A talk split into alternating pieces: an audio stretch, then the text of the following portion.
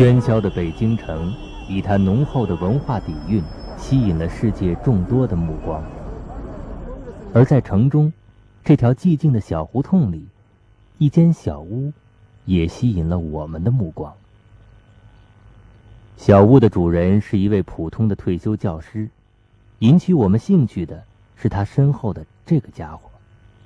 一个像牛一样的头，后面似乎是一个箱体。下面是用四条木腿支撑着。你认为它会是做什么用的呢？如果说这就是《三国演义》中诸葛亮设计的传奇的运输工具之一——木牛，你会相信吗？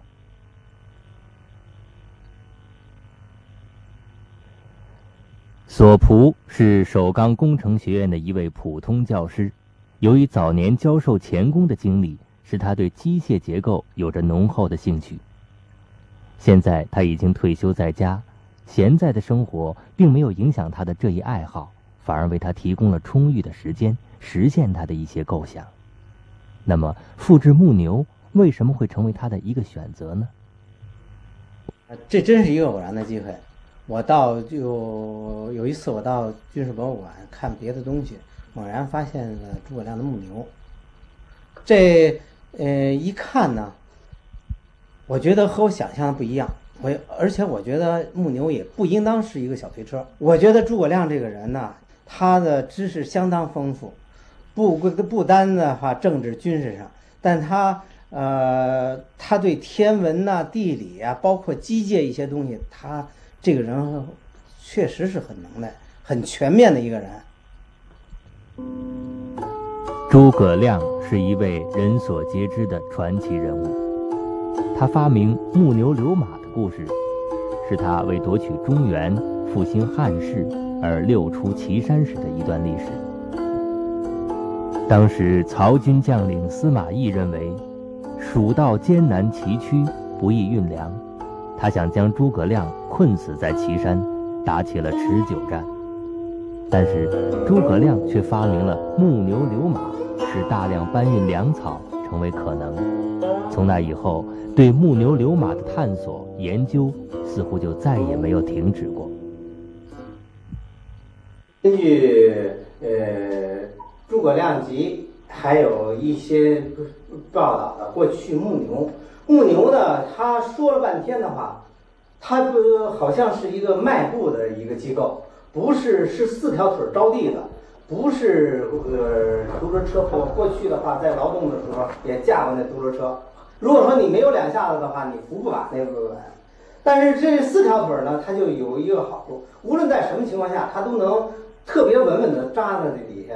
啊，尤其在爬坡，这就是显出它的优越性。这前腿和这后腿分别做支点，完了以后运用杠杆的原理，这样的话。它要比独轮车在当时的在那个崎岖的道上要行走要方便得多。这就是我们熟悉的杠杆原理示意图：O 是支点，A 是力点，B 是重点。它们的关系是，当力臂 OB 越小时，所需要的力 F1 也就越小。杠杆原理在索老师的木牛车上是这样体现的：整个车身的重心。相当于重点 B，手扶车把的位置相当于力点 A。当向下压车把时，后腿成为支点 O，前腿向前弹起迈步。在向上抬起扶把时，前腿成为新的支点 O。随着车子的重心向前移动，人需要抬车的力也就变得越来越小。而这一压一抬的前进过程，与我们现在这种专门用来上楼的三轮小行李车一样，都是运用了杠杆原理，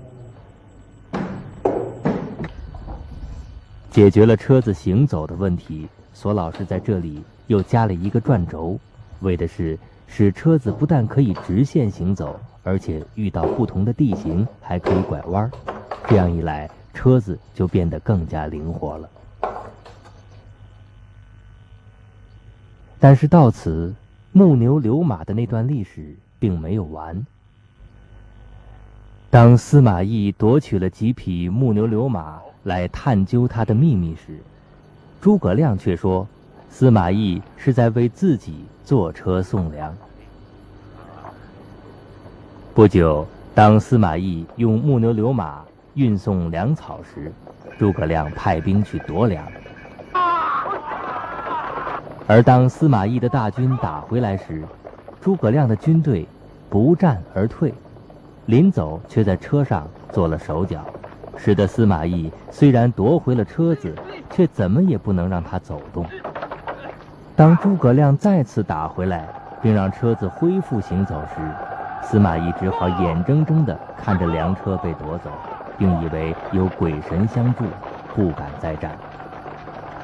而这一决胜的机关，据说是设在了牛舌上。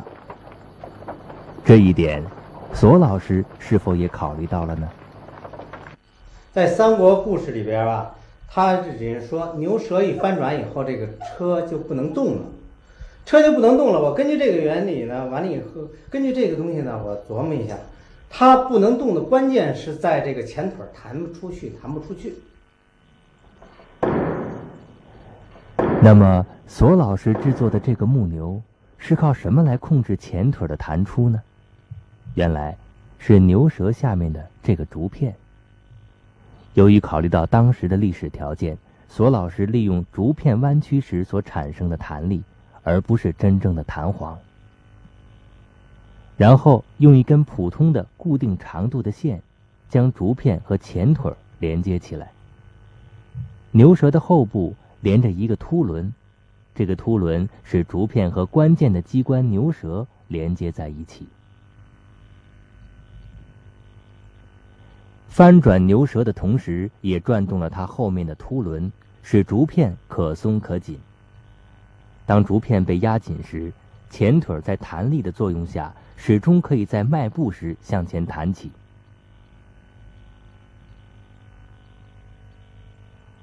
当松开竹片时，竹片对前腿不再具有弹力作用，前腿也就无法向前弹起，木牛就只能在原地踏步了。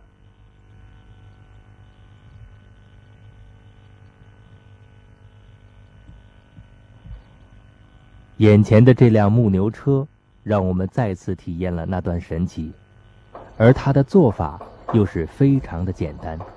无论是用料、制作，想必在古代战场上那种艰苦的条件下，短时间大量制作是有可能的。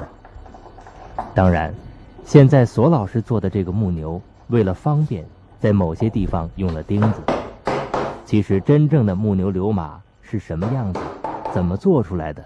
甚至到底有没有木牛流马？这些对今天的人们并不是很重要。重要的是古人丰富的想象力。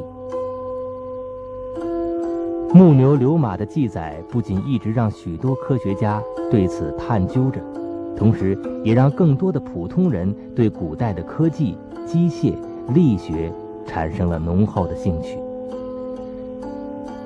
这辆胡同里走出的木牛，完全是索老师对传说的木牛流马的个人理解。这也正说明了，木牛流马是在每个人不同的想象中，而关于木牛流马的探究还在继续着。